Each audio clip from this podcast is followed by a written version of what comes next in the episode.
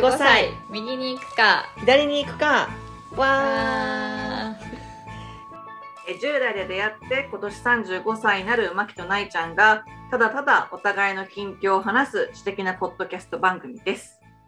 はい。なんか随分話してるね、はい今日ね。そうそう合間合間もね。そうなんですよ本当に随分話しててうん。ちょっと今日はこれがまあ最後の回にしようかなと思ってるんですけどうん。あのねそうそう今日のテーマ今回のうん。テーマとしてはうん。第2弾フェムテックっていう。フェムテックフェムテックがとにかく気になるのよね。うん。それで、まあ本当ちょっとしばらく前にもう購入してたんですけど、最近導入して、あ、これいいかもと思ったのが、月経カップ。ああ、なんかあのベルみたいな形のやつでしょ？ベル。そうそうそうそうそうそう。いや、ちょっとなんか多分怖いというか、あの、うんあまり日本ではそこまで普及してないうん。のかな。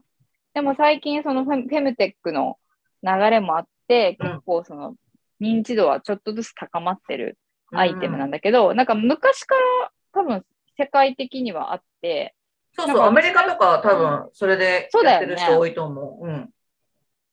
私の買ったやつもドイツのやつだったかななんか忘れたけど、まあヨーロッパ、欧米系のやつで。で、えっと、この前、先月うのんその生理の時に初めて導入してみてさ、うん。で、なんかまだちょっとこう慣れてないところはあるんだけれども、やっぱその紙を使わなくていい、あのまあナプキンを使わなくていい。はいはいはい、はい。そしてあれをこう入れてると、あそこで要は受け止めてくれるから、経血を。うん。だから、あの、ショーツもぬ濡れないというか、基本ね。基本あんまり汚れない。汚れない。うん。はい。で、何回も繰り返し使えるっていう、うんまあちょっと初期コストは3、4千円ぐらいかな、かかったけれども、あのー基本ずっと使えるみたいな、取り返し、取り返しで。で、しかも、なんか、うん。いや、なんかあれさあれどうぞさ、最後に話して。あっていう、まあ、メリットがある。で、あとはなんかその、量とかもこう、あ、今こんぐらいこう出てるんだみたいな、なんかさうん、わかんないじゃん、普通だったら。で、だからそれを知ってどうすんのっていうところはあるんだけど、うんなんか、ふむふむっていう、なんか、感じで。なんか耳掃除して、すごい大きな耳輪が出てきたみたいな感じかな。そうそういう感じ、そういう感じ。そうそうそう。なんか、へそのごまとか、あこんなにあるんだみただいな。その自分、自分の体を知る？体を知れるみたいな、そういう視点でもメリットがあって、うんなんかちょっともうちょっと、そうただデメリットとして、うん、なんかやっぱ入れるのが難しいのと、うんやっぱりあと装着してる感がまだあって、うんなんかなかなかなあの慣れないというかね、うん。いうのはあるから、そこのちょっとデメリットはあるんだけれども、ちょっとぜひ、なんかね、あのやって、いしばらくやってみたいなって思った。うんえ、なんかさ、その、なんていうの、生理系にもさ、いろいろこう段階があるじゃん。タンポンもあるし、あるね。そ月経カップとかもあるし、で、うんその、吸水ショーツみたいな。うん。なんか最近その種類増えてきたよね。こういろんなバリエーションが。増えてる、増えてる。ねなんかさ、あの、なんだっけ、シンクロフィットって知ってる？あ、なんかペトみたいなやるやつ？そうそうそうそう。で、水に流せるの。あ、あれなんだっけ？指原が、指原、サッシーが言ってたみたいなやつかな。やってた、やってたかもしれん。うんなんかあのゆ指に沿ってそうです、そうです。うんうんうんそれそれ。それも私も使ったりしてるけど、あれもいいけど、あれもまあ、なんか毎回毎回つけなきゃいけないから、結局。ああ。私なんかまあ、も、もった、持っとかないといけないとかっていう面倒くさが、さがあるんだけど、いやもう月経カップだと、なんかもうマジで持たなくていいというか、うんずっと朝入れて、まあ基本朝入れて、あの、何、空にした状態で入れて夜まで持つから、あ、そう。そっていえ、なんかさ、そのさ、感覚ってさ、どういう感じなの？例えばさ、普通のパッド、ななナプキンか、ナプキンとかだったらさ、こう。うん。出たって瞬間わかるじゃん。あ、みたいな。あー、あ、それがあんまわからないかも、もうもはやなんか体の中に入って、だからタンポンと同じような感じかな。ああ、なるほど、ね。多分、うん、そうそうそうそう。ただ、だから、なえちゃんとか出産、私はもう出産経験してるから、なんか多分そういう人たちはちょっと大きめサイズというか、うんうんうんうん結構サイズも、なんかいろいろあるんだけど、うんサイズも。で、で、だから出産経験してない人だと小さいサイズには一応なるんだけれども、なんかそれでまた使用感とかどんな感じで変わる、なつけ心地とかもちょっと変わるかもしれないけどね。ああ、なるほどね。とにかく、うん、なんかそのナプキンをずっとこう持たなくてうん。いいっていうのとあ、もうだから、あのね、もうそれでいけるって、もうしばらくちょっと試してみて、うんいけるってなったら、もうナプキンを今後は買わず、あうんのその月経カップと、あとその吸水ショーツうん。のダブル使いで、なんかいやったら、すごいコスパもいいし、なんだろう確、かにね。漏れとかの心配があんまりなくなる。ああ、そっかそっかそっか。なんかこう、洋服が汚れるとかね。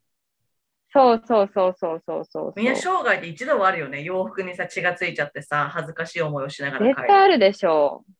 うん私もあるもん、中学の時に。なんか、中学は制服だったんだけど、高校って私服になる学校で、うちが。うん。で、高うん校の1年生ぐらいの時に、その帰り道に中学校のなんか体育の先生かなんかが担任だったから、うん担任に会いたいなと思って行った時にちょうど生理になっちゃって、うんで、それあがーデニムのジーパンかなんか愛したのよ。もうそれでがっつり跡がついちゃって、うーん。うわーってなって、それをこう洗ってね、トイレで。うん。で、まあ、ぬそこだけ濡れてるような状況なわけよね。うん。でそれを隠しながら、あのうんーその先生に会いに行ったの。お前何隠してんだって言われて、それはすごい変なわけよ。もぞもぞもぞもぞしてるから。でもまあ、あ体育、でも男性だったんだけども、体育の先生だしいいやと思って、いや、生理が漏れちゃってって言ったら、そしたら普通にドライヤー貸してくれた。ああー、優しい。そうそうそう。うんその先生すごい優しくって、私が中学のう時。なんか結構こう、いろいろ大変だった時期があって、その委員会活動とか部活とか結構いろいろやりすぎちゃって、パンクしちゃってた時期があってさ、その時にあの心配して、その保健室で私が寝てて、そしたらわーって来て、あの、誤解なく聞いてくれよって言われて、はあってなって、うんうんそしたら、生理はちゃんと来てるかって言われた。おー。そう。でもそれって大事だなと思って、今思えばね。私は全然それはセクハラともなんとも思わなかったし、うん。だったらすごい大事なことをその先生は今思ってもね聞いてくれてたんだなと思って、本当だね。うんそううんうんいやいい先生だなって今でも思うけどね。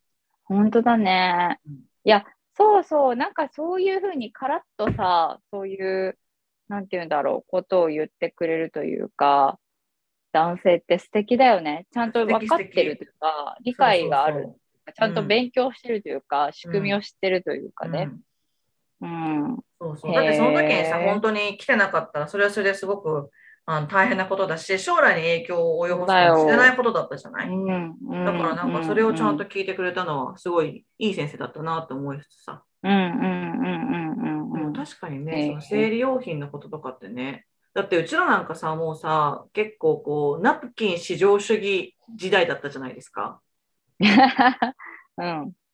でもなんか、海外とか行くと結構タンポン派の人多いし、多いよね、海外は割とね、みんな多いタンポン使ったりとか。うん。ちょっと、そう、最近自分の中で始めたこととしてすごい、ね、いいかもって。なんか、なんだっけ、でも私それさ、すごい気になるのがさ、えねうん。朝装着するじゃん。うん、で、帰ってきて仕事とかで一日つけたりとかして、どのタイミングで外してどこで洗うの、お風呂？えっと、そう、お風呂がベスト。うんうんうん。だけど、例えば夜、えっと、そう、だからおふお風呂で転換するのがベストなんだけど、えっと、例えば夜つけるでしょ？あ、夜だからお風呂で、じゃあ、ギャーってやって、もう一回つけ直します。うん。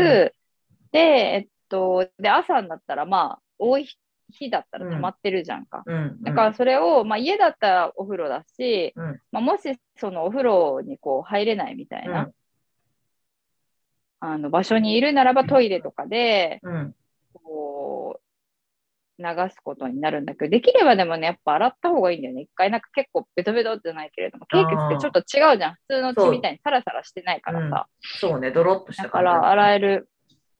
そう、洗えるのがベストだけど、まあ、なんかトイレ、まあでもダメか、あそこは。なんだろう、あの、うちの自宅のトイレとかだとさ、なんかそのトイレの中にさ、一応こう水道みたいなのがあるのはいはいはいはいはい。ちょこちょこって洗う、洗えるみたいな。まあ、だからそういうところで洗ったりとかああ、なるほどねしちゃ。ってるけどね。うん。なるほどね。そっか、月経カップね。まあ、確かにちょっと。え、それでさ、なんかその、生理痛が和らんだりとか、そういうことはまた全く関係ないでしょ？そういうことは全く関係ない。うん。で、その生理用品うの、ん、その、うんなんていうの、SDGs 的な感じの発想ってこと？そうそうそうそうそう。そういう発想で、うん。かな？で、なんか私ね、生理痛というか、なんか結構頭痛がさ、すごくって、生理前とか生理中とかうに、ん。まあそれも PMS の一つだと思うんだけど、うん。だから、あの、なんかそれを軽減しようと、昔こんな頭痛出てたかなとかっていううん思ってさ、で、一応ピル飲んでるから私は、今、もしかしたらこのピルが合わないのかなと思って、今度また、ちょっと婦人科行って違う、その相談して違うピル、頭痛に効くようなやつがあるといいなと思っててるんだけど、え、なんか、なえちゃんある ?PMS とか。わかんない。なんか自覚症状がないだけでそうかもみたいなのがあるけど、やっぱりすごく感情的になったりはしてるかな。うん。だからなん、か、その、パートナーとこう話したりとかするときに、パートナーの方が気づく感じはあるかもしれない。へえ、そうなんだ。そう。なんかやっぱりすごく感情的になるのよ。時々。私がね。うんまあ、そんな、うわーみたいになんないけど、なんかちょっと言う言葉がきつかったりとか、うん。ってなって、で、あ、私、今、パートナーにすごいきつい言い方してると思ったら、うん。そのすぐ後に生理が来たりとかね。ああ、そうなんだ。すごい。だから多分そういうなんか、パートナーとの会話とかの中でなんか気づいたりとかはあるけど、でも、一人で、こう、なんていうの、体調のおかしいみたいな、そのうん頭が痛いとか、もうそれは日常的に発生してるからよくわからない。わかんないよね。わかるわかる。で、私はなんかもうピル飲んでるから、はっきり割ともうこの日だって来るとうんタイミングがわかるんだよね。だから、なんかもうなんならそれにか、もうそのタイミングだからしょうがないでしょみたいな感じで、あのもう私は今もう生理中だから、もうめっちゃ、うんあの感情的だからストレスもかけないでみたいな感じに、もうみんなにこう言いまくってる家族には。うん、でもなんかさ、マキってさ、それこそさ、結構生理不順だったじゃない？うん、今もそうだ。でも私も生理不順なわけよ。うん。で、なんかその生理不順な時に、その妊活をした時にやっぱ大変だったことってある？え、あ、めっちゃ大変だってよ。だから分かんないもん。いつが、その、あ排卵かどうこかのタイミンングなのかそうそうそう。だから、めっちゃ、あのー分かんない。だ基礎体温、まず一番最初に言われるじゃん。妊活するときってさ、グ。うん。基礎体温つけてください、うんみたいなさ。でも私の場合、ガタガタで分からなくって、結構私、あれなんだよ。しかも、あの、PMS とかじゃなくて、その以前に、多脳胞卵卵性なんなんとあ、か症候はいはいはい。なんなか、おできがたくさんありますねってやつでしょ。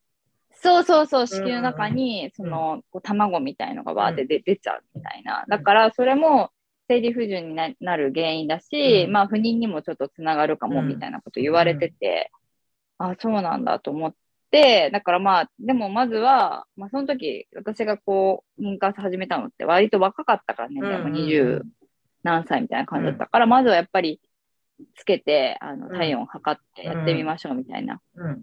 そしたら、やっぱわかんないですねってなって、だからもう最初からなんかもう、あの、頻繁に病院に行って、うんあの、排卵日みたいなのを見てもらってそろそろですとか、まだですね、みたいな感じで、もうエコーで見てもらって、ーうん。あ、そろそろだっていうタイミングに合わせて、あの、やるようにというか。そういうこうタイミングを取るというか、うん、だから病院に行くのが大変ってことだよね。そうそうそうそうそう。で、タイミングを見てもらうためにね。もしそうじゃなくて、そう綺麗に2層になってたら、自分でもなんとかこの日だ、この日らへんだみたいなのが分かるのにってことね。わかるけど、そうそうそうそう。うんまああと、まあそういう不順ってことは何かしらの？不調がそのか体内に起こってるってことだから、その原因をね、ちゃんと知るってこともまあ大事だしね。そう、そう。そうなんだよね。いやだから私もさ、不純でさ、時々婦人科に行ったりとかするけど、うん、なんかその私はもう年齢も年齢だからちゃんとその、なんていうの？いざ本当に欲しいってなった時にすぐスタートできるようにしたいとはいつも言うわけ。でうん一応さ、こうなんていうの診察っていうかさこうぐざって刺されるじゃん。グリグリグリみたいにされるじゃん。うん。ちなみに全然あの別の話だけどあれってなんか男性の医者よりも女性の医者の方がきついなっていつも思うんだけどあ、そうなんだ。なんか女性の方がぐさんグリグリグリってするイメージがあるけど。えだから、そーの、感覚が分かってるからじゃないかなと私は思ってるけど。あそうそうそうで、なんかまあ、それをされて、私はなんか、例えばそのマキみたいに、そのおできがあるんだったら、何かそれに対応するようにしたいなとかって思うんだけど、言っても私、そんな不純な原因を言われたことはないわけよ。だから、なんか見ても、別にそんな普通に綺麗ですよ、みたいなあ。うん。言われて、だけど、なんか不純になる。うん。っていうので、で基礎体温とかつけても、なんか、まあ、ガタガタってわけでもないけど、みたいな。分かるの ?2 層に分かれてるの？分かれてる。あ、そう。じゃあタイミングは分かるんだ。そう。だけど、まあ、不純は不純みたいな。へえだから。それをさ、もっとこう、なんていうの、真相を解明した方がいいのかどうかも私はよくわからない。そうだね。でもまあ、不え、純来ないなってなったタイミングで行って、やっぱ診察受けて、で、別に血液検査とかもして、みたいな。うんうん。でも特になんかうそんなこれが異常みたいなことは言われたこともないし、でそういう話もしてるわけよ、年齢も年齢だから、その備えたいみたいな話をしても、別にじゃあとりあえず基礎体温取って、た取ってみましょうかみたいなことで終わるっていうか、んうんうんうんうん。だからまあまあいいんじゃないの。問題がないってことなのかなと思いながらうんいるけうん。ど、そうじゃない？ね、なんか難しいっすね。まあそれが本当に現実的に考えるようになったらまたいろいろ行動するんだと思うけど、いろいろ勉強したり。そうだとかしてね。でも話戻るけけどさ、その月経カップとかがさ、結構こう、ブームになった？ブームっていうか、その、そういうことも考え始められるようになったのって、なんか私の感覚的にさ、あの、うん VIO 脱毛とかが流行ったからじゃないかなって思ったりしたんだけど、それ関係ないのかね？えー、知らん。私はなんか、そこの因果関係わかんないかも。いや、なんかナプえ、キンとかだと、うん。え、流行ってるんじゃない、若い子たちには。そうなんだ。下の毛を処理するみたいな。で、なんか。うん。ナプキンとかだと直接肌に当たるじゃん。ナプキンだと、うん、そうだね。今まではそこに、まあ、ある意味、おけけがあったりとかして、いろいろクッションとかになったりするけど、うん。それが直に肌に当たるようになって、例えば、うんそのあのナプキンにもオーガニックコットン使ってますって製品が増えたりとか、ああ。ってことなのかなっるて、なんかふわっと思ってたけど。あ、かんない全どうなんだろうね然そこの意識なかった。わまあ、かんない。それが単純に。に、その、女性の下回りのお話とかも結構公にできる機会が増えてきて、いろんなその多種多様なものが増えていったみたいなこともあるかもしれないけどね。そうだね。まあ、あと、まあ、エコみたいなのは絶対あるよね。エコフェムテックみたいなのああ。そうね。SDGs 的な考え方ね。そうそうそうそうそううんそっちの文脈の方だと思ってた、私は。まあでも、同じタイミングで、まあそこにもね、寄与するから。うん、うん。そうかね。いや、なんか脱毛で言うと私の友達がすごい面白い話しててさ、なんか、うんその VIO の脱毛ををしてるって子がいてさ、で、うん。医療脱毛って聞いたら、いや、なんか、うんシュガーリングと光光脱毛をしてるっていうわけよ。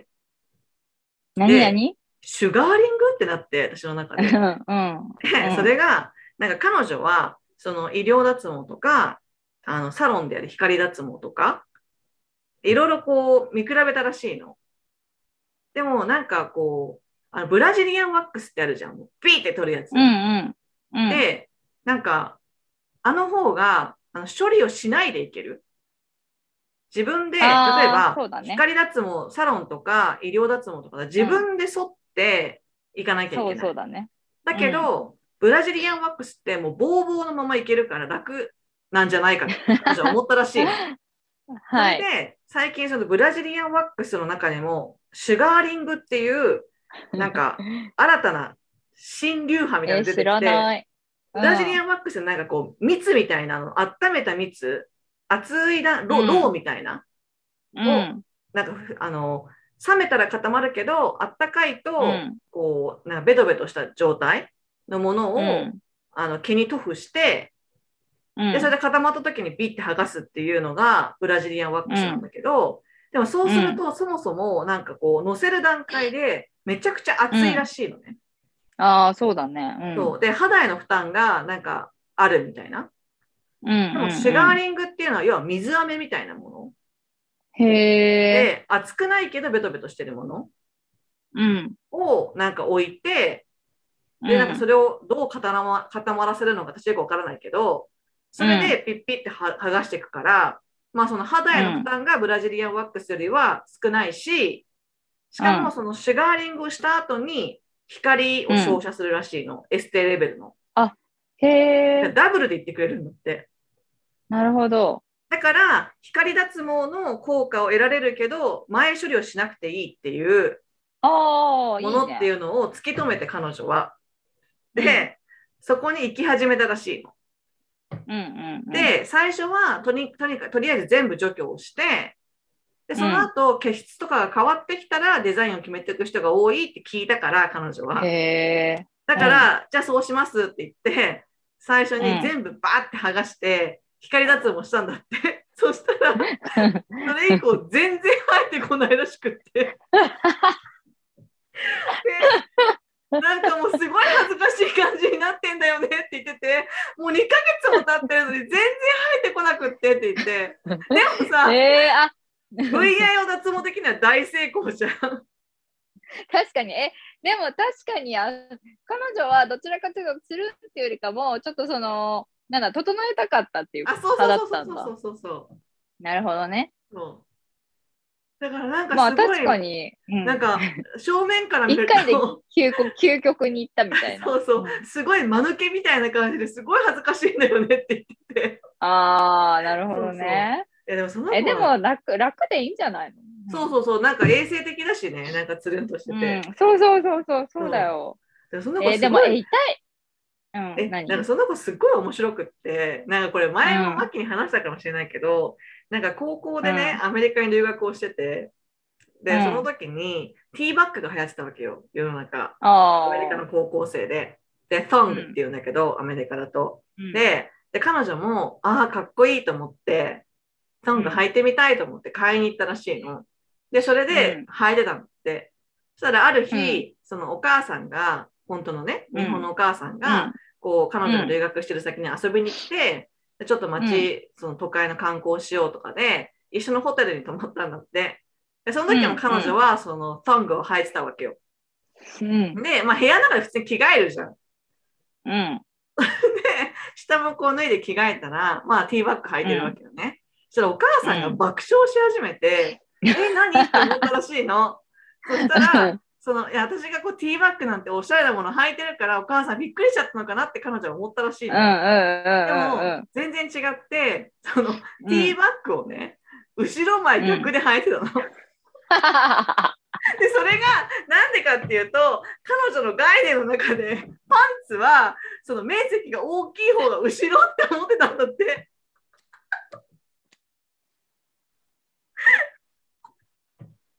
ちょっと待って、それやばくないしょやばいそれさ、え、てか私もティーバッグ入ったことあったけどさ、それめっちゃ、え、どう、え、むでしょそう。そう。しかもさ、それはさ、別にさ、そう、それはさ、シュガーリング脱毛前の話だからさ、え、どうなってたのって思うじゃん。それはお母さん爆笑するよと思って。でもね、でも彼女の説明も、まあ、一理あるわけよ。パンツは後ろの方が面積が大きいっていうのは、確かにそうだけど、でも、ティーバッグだしって思うけどね。え、ティーバッグって言ってるじゃんみたいな。そう、ティーがバッグにあるって言ってんじゃんって言ったら、違うよ、アメリカではティーバッグなんてトングって言うから分かんないんだよって言われて、もう、確かにと思って。やばい、待って、もう腹痛い。腹いでしょ痛いよ。これやばいよね。久々に聞いた。なんか前も聞いた気もするけど、めっちゃ面白い。でさこの話さ私高校で留学から帰ってきた時にねその彼女から聞いたの。でちょっと面白すぎて私もう今年35になってもう17年ぐらい彼女に会うたびにあの話もう一回してって言って同じ話をさせるからねもう面白すぎて やばいやばい。これ涙出てお腹が痛い。やばいよねどういうことすごいね。やばい。っていうか、なんか、すごい下ネタエピソードがたくさん持ってるね。面白いね。そうそうそうそう 笑っちゃった笑っちゃったよね本当ねいやいやいややば。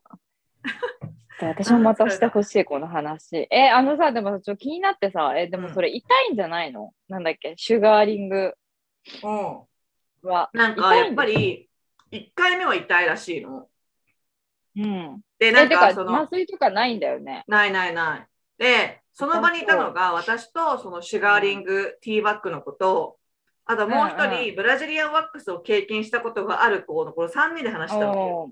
そしたらうんブラジリアンワックスのを経験した子は何回もやったことがあるわけ、それを。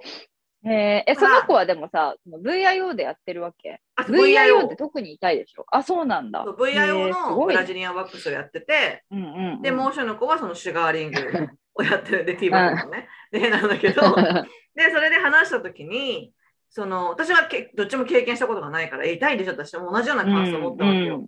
で、そしたら、なんか、その、シュガーリングの子は1回しかやってないから、まだ。うんでも、まあ、確かに痛かったけど、もう我慢できないってほどではないみたいな。で、ブーレジリアンワックスの子は、1回目はもうすっごい痛いってなるんだけど、やっぱり全部抜くから、血質がちょっと変わるんだって、ちょっと細くなるっていうか。あだから、ーへ2回目、3回目は、どんどん痛くなくなっていくみたいな。慣ーれていく細くなるんだ。そうそうそう太くなるんじゃなくて細くなるんだ。なんかやわやわの毛になるらしいよなるほどね。言ってて、だからそれ聞いて、なんか確かになんか生理の時とかさ、なんかこう経血とかがあると嫌じゃん？だからなんか私やもぜだ。全部取って間抜けになるのは嫌なんだけど、ちょっとその例えばうん VIO の I とか O とかの部分だけなくすっていうのはちょっと興味があって、あるあるある。そうでそれでいくと確かにシュガーリングいいなと思ってさ、全然処理しないでいって、全部ピッピッてやって、光で照射してくれるわけじゃん？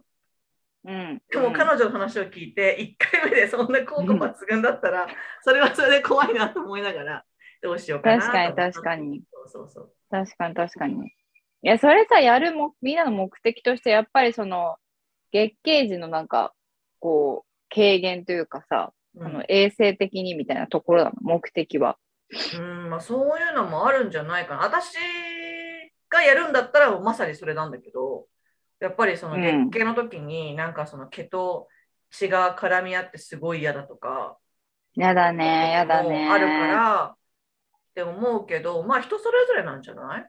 まあそういう子が多いんじゃないかなと。しかもその2人ともやっぱ海外経験がある子だからってのはあるかな。ああ、そっかそっか。そうねだから結構。ないことに慣れてるっていうか、なるほどね。そうそうそう。いや、いいなぁちょっとなんか、あの、それ聞いたことあるのがさ、やっぱ、で、なんか脱毛やる人とかって、まあ、その先の話だけど、やっぱ介護とか、うん。将来的にね、うん。どっかデイケアとかで自分たちがこう介護してもらう側になった時に、やっぱその辺って、あの、その、その人たちへの気遣いじゃないけれども、うん。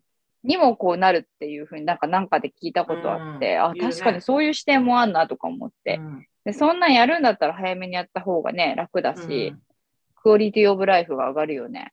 でも早めにえー、やらなきゃダメよ。私もじだって、下の毛に仮に白髪でも生えてきたら、そこには照射できなくなるからね。そっか、やばそ。なるほだからだど。からやるなら、もうこの5年ぐらいの間にやった方がいいのよ。マジ、マジでそうだ。じゃあ、え、ちょっと調べる。でもなんかそのシュガーリングの脱毛とか見たら、一回、あの都度通いができるのね。私も調べたわけ、その後へで。ーいくらぐらい高いのかなと思ったら、ほんと8000うんうん円とか、1回8000円とからしくって。へえ、え、だったら別に手頃かなと思ったりして、確かに確かに。試してみるのへもいいかなとかね。え、うん、ちょっと調べてみるわ、うん私も。ありがとう。面白い話といい情報を。笑ったでしょ。はい。皆さん笑ってくれたかな？いやーちょっと今日、今日一というか、ここ3ヶ月ぶり一ぐらいの面白い情報、面白い話をいただきまマ。ジさ、知らない友達じゃん、私の友達だから。でも誰かに言いたくないこの話って。言いたいね、めちゃくちゃ面白いわ。いや、ほんと笑ったから。うん、ねありがといえいえ。なので皆さんもそういった面白い話があったらぜひぜひ共有してください。う。